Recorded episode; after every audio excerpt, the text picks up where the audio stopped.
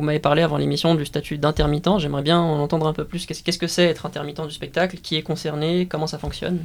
En quoi ça vous concerne? Être intermittent, c'est faire par an 507 heures de travail avec des cachets, c'est-à-dire euh, c'est pas 507 heures de travail que tu ferais dans un CDD ou dans n'importe quel travail du régime général, c'est vraiment des contrats de travail qui sont spécifiques au cinéma et à l'art en général. Hein. C'est intermittent du spectacle, donc c'est ça peut concerner euh, des gens qui travaillent à l'opéra ou chez Radio France, que sais-je. C'est un contrat spécifique euh, qui est en quelque sorte précaire et qui, du fait de sa précarité, compense avec des privilèges. C'est un contrat hyper important qui permet que, en fait, 507 heures sur un an, ça peut paraître ne pas être beaucoup parce qu'en fait, si par exemple on prend quelqu'un qui travaille à temps plein à 35 heures par semaine, je crois que 507 heures c'est fait en deux mois et demi, trois mois, un truc comme ça. Donc on pourrait se dire, euh, ah, euh, en fait, un artiste il va faire euh, deux mois et demi, trois mois et après les neuf ou huit mois restants, il faut rien. C'est pas totalement vrai, c'est-à-dire qu'en fait, dans les milieux du spectacle, on passe énormément de temps à chercher du travail aussi en fait. Donc du coup, ça compense non seulement ça, mais ça compense aussi tout le temps qui n'est pas rémunéré, donc c'est-à-dire quand on a des projets personnels, ou quand, euh, par exemple, je sais pas, disons que, que si on est en casting, et eh bah, si on va travailler sur un long métrage, et bah, par exemple, le long métrage, il faut le lire avant de commencer le casting, donc euh, un long métrage, ça fait quand même 100, 120 pages. Je dirais qu'il y a autour du travail réglementé de, je sais pas, disons, j'ai un cachet en tant qu'assistant de casting, un mardi de 9h30 à 18h, et bah, tout autour, il y a une nébuleuse d'actions que je vais devoir faire en amont de la journée, en aval, c'est-à-dire en amont, bah, tu lis le, tu lis le scénario, tu prépares des choses, tu appelles des comédiens, tu prépares tes rendez-vous, tu as la journée de casting qui est payée, et après la journée de casting, bah, il y a les délibérations avec le réalisateur, il y a des rendez-vous, tu rappelles les comédiens pour leur dire oui ou non, enfin des choses comme ça. Donc du coup, ça prend un peu en compte euh, tout ça. Tu comptabilises pas dans tes heures, toutes ces... Et oui, bah non, en général non. Alors je pense qu'il y a 20 ans, c'était peut-être pas exactement la même chose, mais il se trouve que bon, les choses se rétrécissent de plus en plus, et je crois que c'est vrai dans à peu près tous les postes euh, du cinéma, et j'imagine dans les autres arts aussi c'est un peu le Graal quand même, c'est d'avoir ce statut. Donc c'est de réussir à faire tes 507 heures. Donc c'est même pas en un an, je crois que c'est en 11 mois. T'as une date anniversaire et là après t'as toutes tes petites feuilles comme ça. Donc des fois tu peux te retrouver, moi par exemple je faisais des cachets des fois d'une journée. Donc du coup tu te retrouves à, chaque fois avec une feuille, euh, une attestation d'employeur. Donc tu les compiles comme ça, t'as tout un dossier énorme, tu dois les ramener à Pôle emploi, faire valider tes heures administrativement c'est assez lourd. Enfin pour te dire euh, genre les grands comédiens par exemple ou les personnes qui bossent beaucoup euh, ils ont des comptables qui leur font ça quoi. Ils font pas ça eux-mêmes. C'est assez contraignant mais en même temps c'est vraiment unique au monde. Il y a qu'en France qu'on a ça. Si tu vas travailler en Belgique c'est vraiment très dur de travailler là-bas parce que justement ils ont pas du tout ça. Donc ils sont très souvent au SMIC et quand ils bossent pas ils bossent pas. Ou alors ils touchent un chômage euh, comme n'importe qui mais comme sauf quelqu'un qui enchaînerait les CDD quoi. Ouais, mais donc du coup avec des chômages précaires et du coup des périodes très très compliquées. Donc je connais pas tous les pays, mais je sais qu'en France, on est vraiment un exemple euh, mondial là-dessus. Et les politiques, euh, essentiellement de droite, euh, et remettent régulièrement en question ce statut parce qu'ils trouvent que c'est abusé par plein d'endroits. Mais en fait, c'est essentiel. Et sans ça, l'art français serait pas aussi florissant. On parle de manière un peu euh, globale, mais c'est vrai, ça permet quand même d'avoir une sorte d'assise. Et en plus, bon, on se dit c'est le Graal, mais c'est pas non plus euh, la panacée. C'est-à-dire que quand on a le statut intermittent, on n'est pas euh, avec un 75 mètres carrés dans le marais. Quoi. Je veux dire, il y a des questions de ratio, c'est-à-dire que plus on a gagné sur ses cachets, et plus on a un ratio haut. Mais si on est employé au taux le plus bas, c'est-à-dire par exemple si quelqu'un veut devenir comédien, mais qu'il n'arrive pas à être comédien et qui fait régulièrement des cachets de figurants, cachets de figurants, c'est 80 euros jour à peu près brut même il me semble si je dis pas de bêtises. Ça veut dire que c'est vraiment pas grand chose quoi. Après on a un, taux euh, qui est vraiment le plus bas et c'est pas voilà. Ça permet de survivre. C'est euh, surtout si on est à Paris comme souvent c'est le cas. Qu'est-ce qui se passe si tu fais tes 500 heures? C'est à dire que le reste du temps de, des 11 mois t'as un revenu que Pôle emploi t'apporte, c'est ça? Ouais, euh, qui est un peu mieux loti que le chômage du régime général. Et qui dépend de ce que t'as gagné pendant tes 507 heures. C'est ça. Et qu'après, tu dois renouveler. C'est-à-dire qu'une fois que t'as validé ton année, bah, en fait, tu recommences à travailler pour l'année suivante. Tu remets ton compteur à zéro et tu dois faire 507 heures avant ta prochaine date anniversaire, ainsi de suite. Ainsi c'est un renouvellement constant, en fait. Tous les ans, il faut renouveler ces 507 heures. C'est un statut qui est extrêmement envié dans le monde entier. C'est-à-dire qu'on a beaucoup de chance en France d'avoir ce, ce statut-là. C'est un statut que beaucoup de gens ne comprennent pas. Et c'est très dommage. Enfin, je me demande comment font les artistes et les techniciens du monde entier. Parce qu'il faut se rappeler qu'un tournage de long métrage, c'est par exemple deux mois, deux mois et demi euh, dans l'année. Et si vous faites qu'un seul long métrage euh, l'année, bah effectivement, ça peut être compliqué. En fait, c'est ça, c'est une constante cherche de travail, en tout cas au début. C'est pas de tout repos en fait toujours essayer d'enchaîner les projets, essayer d'avoir euh, le plus de projets possible pour éviter d'être justement de cette galère de, Ouais. des heures. Il y a beaucoup de techniciens des fois qui n'arrivent pas à atteindre ces 507 Qu'est-ce heures-là. qui se passe quand on les atteint pas? Quand on les atteint pas, bah, malheureusement, on n'a a pas, ce- ouais, bah, on n'a pas de- d'indemnité, d'indemnité est des chômage. Voilà, il n'y a plus de. On a perdu la partie, quoi, c'est ça. Ouais, on a, il faut les refaire. Il faut les refaire. ouais, voilà. Et qui est concerné? Tout le monde? Tous ceux qui travaillent dans, dans le monde du cinéma? Même un réalisateur peut, peut l'avoir? Oui, mais c'est plus rare parce que souvent les réalisateurs sont, comme les scénaristes, sont rémunérés par droit d'auteur en réalité. Donc Oui. ça arrive pour des réalisateurs qui aient le cachet intermittent, mais ça va être plus le cas pour des réalisateurs par exemple de télé ou de films institutionnels ou euh, de publicité, c'est-à-dire euh, des gens qui vont en quelque sorte souvent répondre à des commandes ou des offres. En général, un réalisateur de cinéma, il fait un tournage tous les deux ans, trois ans, euh, si ce n'est plus. Il va pas faire 507 heures. euh, Enfin, moi, je sais que euh, je compterais pas sur le fait d'être euh, réal ou scénariste pour euh, gagner ma vie immédiatement en sortant de l'école, parce que ça va être toujours des projets avec des dossiers qui doivent être acceptés, validés, etc. Donc, c'est toujours des délais extrêmement longs, en fait. Donc, il y a Mm. beaucoup d'argent qui peut tomber d'un seul coup. Les droits Ouais. d'auteur, euh, ça peut être très bien payé. Mais euh, voilà, un scénariste de long métrage, par exemple, il va pouvoir toucher euh, 70 000 euros d'un coup et puis plus rien dans l'année. Donc, du coup, ça demande quand même une, une certaine économie. euh, voilà, faut Mais ce statut-là, on est d'accord qu'il concerne aussi euh, les chefs-op, euh, les assistants de production, euh, tout. les acteurs. la Ah magie, ouais, quoi. absolument. ouais. Les acteurs, les acteurs. maquilleurs, euh, les électriciens, euh, Machinistes, peut décor, également costume, être employé maquillage. d'une boîte de production ou euh, d'un studio, non de, Je veux dire salarié. Oui, tu peux être salarié d'une boîte prod. Les assistants de production, souvent, sont des salariés euh, qui Ouais. ont euh, éventuellement. Si c'est pas un CDD, ça peut être un CDI, euh, mais bon, c'est assez rare quand même. Ça, il faut que ce soit des grosses boîtes quand même. Mais la oui, tu télé. peux être. euh, ouais, ou la télé, Mm. effectivement, ou alors des grosses boîtes de cinéma comme peuvent être Pathé ou Gaumont, ce genre de, de boîtes qui ont des salariés. En fait, pour donner un exemple qui était actuel il y a, il y a quelques années encore, il y a un moment où le gouvernement s'est mis à faire une chasse à ce qu'on appelait les permittents. Donc les permittents, c'était euh, des intermittents qui étaient employés à temps plein en fait. Par exemple euh, dans des chaînes télé. Donc c'est-à-dire que si tu allais dans les bureaux, il y avait euh, Janine qui était assistante de prod, elle était là du lundi au vendredi toute l'année avec des congés, etc. Mais toute l'année de 9h à 17h, donc c'est deux heures de bureau. Mais par une Confort, sorte de ouais. vieux truc qui traînait un peu, une vieille tradition, elle, elle était quand même payée avec des cachets intermittents, ce qui fait qu'elle se faisait vachement de thunes, Janine. Elle avait des belles vacances. Voilà, normalement, l'intermittence, c'est fait pour euh, protéger les gens qui n'ont pas tout le temps du travail, mais là, il y avait des gens qui étaient en bureau et qui touchaient quand même ça. Donc, à un moment donné où il y a eu une espèce de chasse aux sorcières, C'est quoi votre journée type en ce moment? Qu'est-ce que vous faites? Alors euh, bah, actuellement là je suis, je suis encore en, en stage. D'ailleurs j'ai trouvé un stage sur pareil un, un long métrage. Pareil en assistant de, de production et de régie pour un, long métrage qui va commencer du coup mi-octobre, Mhm. de mi-octobre à mi-décembre. Donc euh, actuellement je suis dans les bureaux d'une production qui s'appelle Les Films du Kiosque. C'est pour le prochain film d'Emmanuel Berco. Mes journées euh, c'est des tâches diverses hein, autour de la production. Rechercher des costumes, des décors, repérer des lieux, appeler des équipes techniques euh, pour discuter avec eux de, de certains découpages ou certains leurs besoins techniques, euh, de, quoi ils ont besoin. Voilà, c'est ce genre de, ce genre de tâches.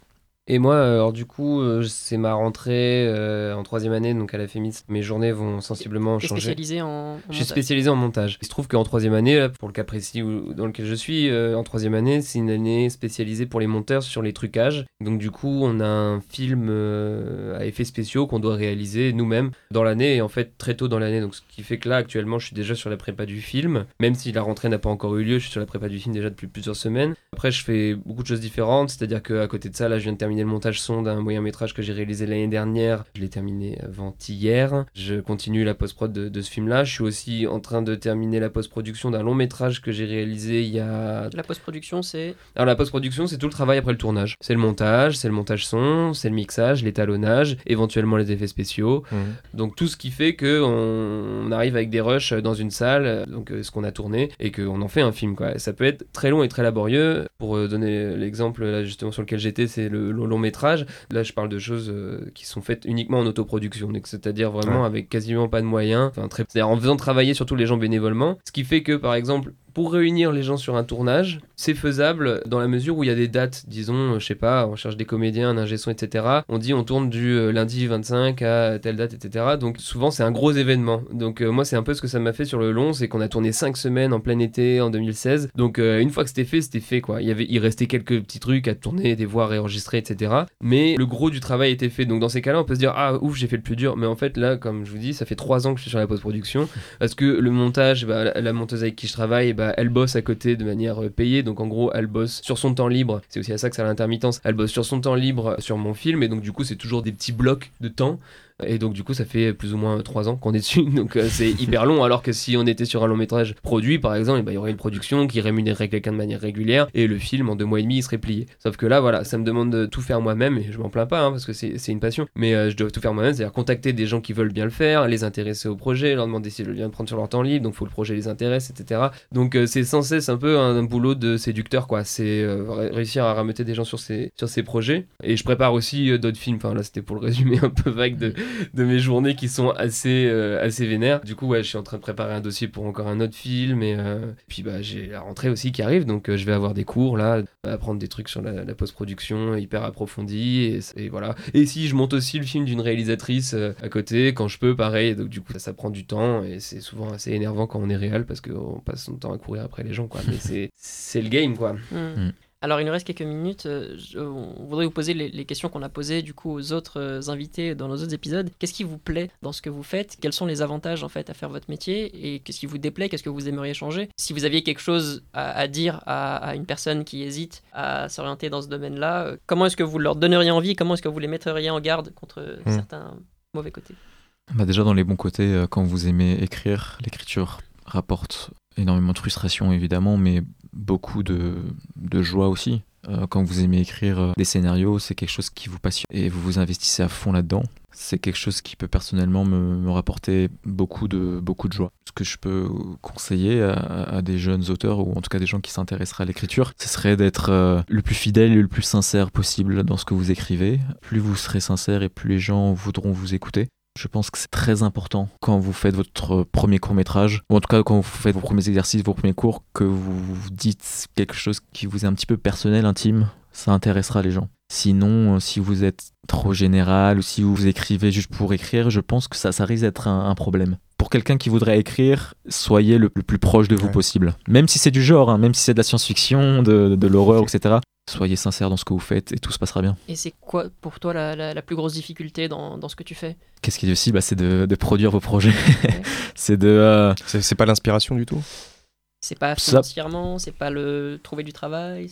Ah si, bien sûr. Alors euh, Évidemment, bon, l'aspiration, ça peut être un, problème, hein. mais oui, oui, euh, ce qui peut être euh, le, gros problème, hein, évidemment, c'est euh, une fois que vous avez votre scénario écrit, comment le faire? Comment le produire? Comment le développer Avec peu d'argent, avec beaucoup d'argent? Est-ce que vous allez voir ceux qui financent le cinéma, le court-métrage aujourd'hui, donc le CNC, des régions, des chaînes de télévision? Et là, bien sûr, c'est la partie la plus difficile de votre travail, c'est comment faire votre film. Là, ça peut engendrer plusieurs frustrations. Le temps, c'est-à-dire, vous allez des fois prendre 6 euh, mois, 1 an, 1 an et demi pour produire votre film. Si vous passez par la voie classique, c'est-à-dire produire le film dans les règles de l'art. Aujourd'hui, un court métrage euh, produit justement dans ces, dans ces règles-là, c'est entre 80 et 100 000 euros à peu près. Sinon, bah, vous faites comme 80-90% des gens dans le court métrage aujourd'hui, c'est vous le faites en autoproduction, avec euh, très peu d'argent. Et ça peut très très bien se passer, ça peut être des expériences incroyables, comme ça peut être euh, voilà, des, choses un peu plus galères, et, euh, et, on sait que c'est un peu à l'arrache, donc c'est pas facile de, réunir bénévolement des gens. Mais voilà, je dirais que c'est la plus grande difficulté pour un jeune auteur qui veut produire son film, c'est ce truc-là, est-ce que je le fais en autoproduction ou est-ce que je me lance dans la grosse production Mais là, il faut du temps, de la patience, de la chance peut-être, mais aussi un peu de talent. S'agissant des mises en garde, je pourrais en avoir une flopée, euh, c'est-à-dire que on est quand même dans un milieu euh, qui fait rêver, notamment je pense aux comédiens. Euh, a priori, n'importe qui, n'importe quel kidam peut débarquer, faire une annonce en disant voilà, j'ai un projet de film, et sans savoir rien du tout, ce qu'il va faire, etc. Enfin, ça peut être de l'esbrouf. On peut rencontrer des mythos, on peut rencontrer des gens qui font des, projets qui reposent sur rien, on peut rencontrer des gens qui disent ah oui, attends, machin, je te paierai plus tard, etc. Enfin, je veux dire, c'est quand même un milieu un peu flou, c'est-à-dire que on peut travailler pour une excellente production et travailler sans vraiment avoir fait le contrat dans les temps, etc. Et tout. Donc en fait, on peut difficilement mesurer le professionnalisme, surtout quand on débarque. quoi. C'est très difficile d'avoir des critères euh, valables. Et comme je disais, il y a des prods des fois qui sont un peu à la bourre sur des paiements, etc. Et donc du coup, les petites prods ou euh, des petits réals, etc. vont peut-être profiter de faire la même chose, mais sauf qu'à la clé, il n'y aura pas de salaire. C'est hyper euh, difficile. En fait, il faut juste être assez vigilant, je pense, dans l'absolu. Faut s'écouter Moi, je sais que j'ai fait des choses que je regrette qui m'ont servi à rien. J'ai déjà bossé euh, gratos sur des trucs qui m'intéressaient pas dans l'absolu. euh. Mais après, je veux dire, à force de faire ça aussi, ça m'a permis de rencontrer des gens et au fur et à mesure, parce que le plus gros problème aussi, c'est que bah moi, par exemple, je suis pas parisien et euh, donc on arrive à Paris, on connaît pas forcément grand monde, encore moins dans le cinéma et donc du coup pour rencontrer des gens, bah il y a pas grand chose à part les projets étudiants, les projets sans argent, etc. Voilà, on commence à parler vite fait avec deux, deux trois personnes, donc faut être assez sociable. Donc il y a pas le choix. Et pour les comédiens, c'est la même chose. Comédien, c'est très très dur. Je dirais encore plus dur que pour les techniciens parce que eux, ils sont sans cesse euh, jugés sur euh, leur physique, sur ce qu'ils dégagent, etc. Donc on peut très bien passer des castings pendant des années sans jamais rien décrocher et puis on se retrouve à 40 balais. On avait des rêves au départ et puis maintenant on fait euh, des rôles qui nous intéressent pas forcément, mais juste pour ramener un, peu d'argent, etc. Donc déjà, faut profiter du temps qu'on a et faire ce qu'on a envie, quoi. Parce qu'au départ, faut pas oublier qu'on a un rêve et si on veut faire du cinéma, c'est pas parce qu'on voulait se retrouver à la sortie d'un studio et appuyer sur un bouton pour dire si ça enregistre ou pas à l'intérieur. Après, si c'est rémunéré, c'est autre chose. Et évidemment, on parle aussi de travail. Enfin, c'est du rêve, c'est du travail. Faut juste être vigilant. Il y a des fois des personnes qui ont un peu tendance à, à se prendre pour des petits directeurs de start-up en montant un film et qui jouent la carte de la séduction. Alors, je me contredis parce que tout à l'heure je disais qu'il faut être un peu séducteur pour réaliser. Mais voilà, il faut trouver aussi la juste mesure. C'est-à-dire qu'il faut séduire, mais il faut être humble aussi. Il faut pas être dans Mm. la prétention. Faut pas en faire des caisses. Il faut pas oublier qu'on fait des films. J'avais un ami comédien qui disait euh, on sauve pas de vie, quoi. Et il a, il a raison dans l'absolu. L'art peut encore sauver des vies. Mais c'est vrai que bon, il y a des gens vraiment des fois qui prennent des problèmes très à cœur ou qui en tout cas se considèrent eux-mêmes comme des statues ou j'en sais rien ou euh, voilà et qui en font un peu trop. Le cinéma euh, souffre beaucoup de ça. Il en souffre parce que c'est un endroit de rêve et que ça catalyse, euh, ça polarise des rêves, des ambitions, des égaux. euh, donc du coup, voilà, faut être assez méfiant vis-à-vis de ceux qui abusent. faut être méfiant et puis faut être compréhensif aussi et puis des fois je veux dire il y a des gens qui abusent et puis peut-être qu'il faut leur faire comprendre que c'est pas de cette manière là dont on veut travailler et puis que nous on n'arrivera pas faut être attentif à son propre agacement je dirais. Quoi si on, se sent euh, agacé euh, voire même parfois agressé ou je sais Mm. pas parce qu'il peut y avoir des, des tempéraments qui sont très très virulents euh, même chez des grands réalisateurs même chez des grands producteurs. Enfin je veux dire il y a des gens qui sont dans le milieu qui sont installés et qui aussi se permettent des choses. Faut être attentif à son seuil de tolérance et euh, pas oublier qu'on fait aussi ça pour gagner sa vie et puis euh, faire un travail, euh, avoir une certaine expertise dans un travail, évoluer, euh, aller sur des projets qui nous intéressent. Et justement, toi, qu'est-ce qui te plaît dedans? Qu'est-ce que tu y retrouves? Bah, justement de développer avec des gens des rapports privilégiés vis-à-vis de projets à moi ou de projets d'autres personnes. C'est-à-dire que c'est quand même une manière de rencontrer des gens qui est assez spécifique. Si euh, toi tu, euh, on se connaît pas et tu me proposes un film, on se connaît pas d'avant, mais là tout à coup on va parler, on va avoir un sujet de conversation qui est un projet qu'on va essayer de développer ensemble et on va essayer d'y trouver chacun euh, ce qu'on veut artistiquement et ça amène un dialogue et en fait ça fait des rencontres très fortes euh, parfois. Moi en l'occurrence du fait que j'ai travaillé en casting pendant plusieurs années et sur des gros projets, j'ai rencontré plein de gens, plein de comédiens et j'ai toujours beaucoup beaucoup beaucoup aimé euh, ce rapport euh, à tel point que j'ai plein d'amis comédiens en réalité et c'est vraiment euh, des gens que j'aime beaucoup. donc ça peut être des rencontres intellectuelles mais ça peut être des rencontres humaines aussi. Et puis après, ça c'est beaucoup plus perso, mais sur le fait d'écrire des projets, les réaliser, je trouve que non seulement on grandit, on, on mûrit parce que c'est des vrais petits monuments qu'on érige quoi hein. c'est quand même euh, lourd en, en investissement. Donc on apprend beaucoup. Et aussi on apprend sur soi-même. Des fois ça m'arrive de regarder un peu rétrospectivement euh, les films que j'ai fait etc avant. Je me vois évoluer à travers eux quoi. Mm. mais de manière très intime ouais c'est ça le, le Donc, vous cinéma donnez beaucoup de vous, quoi. ah ouais ouais ouais mais de toute façon le cinéma c'est de l'intimité avant tout quoi faut pas l'oublier Ouais, c'est de la passion et de l'intimité, ouais, c'est ça. Merci à tous les deux d'être venus et merci de nous avoir éclairé sur le sujet du cinéma et des métiers du cinéma. Ce sera tout pour cet épisode. À la prochaine, à bientôt. Bye salut Ciao.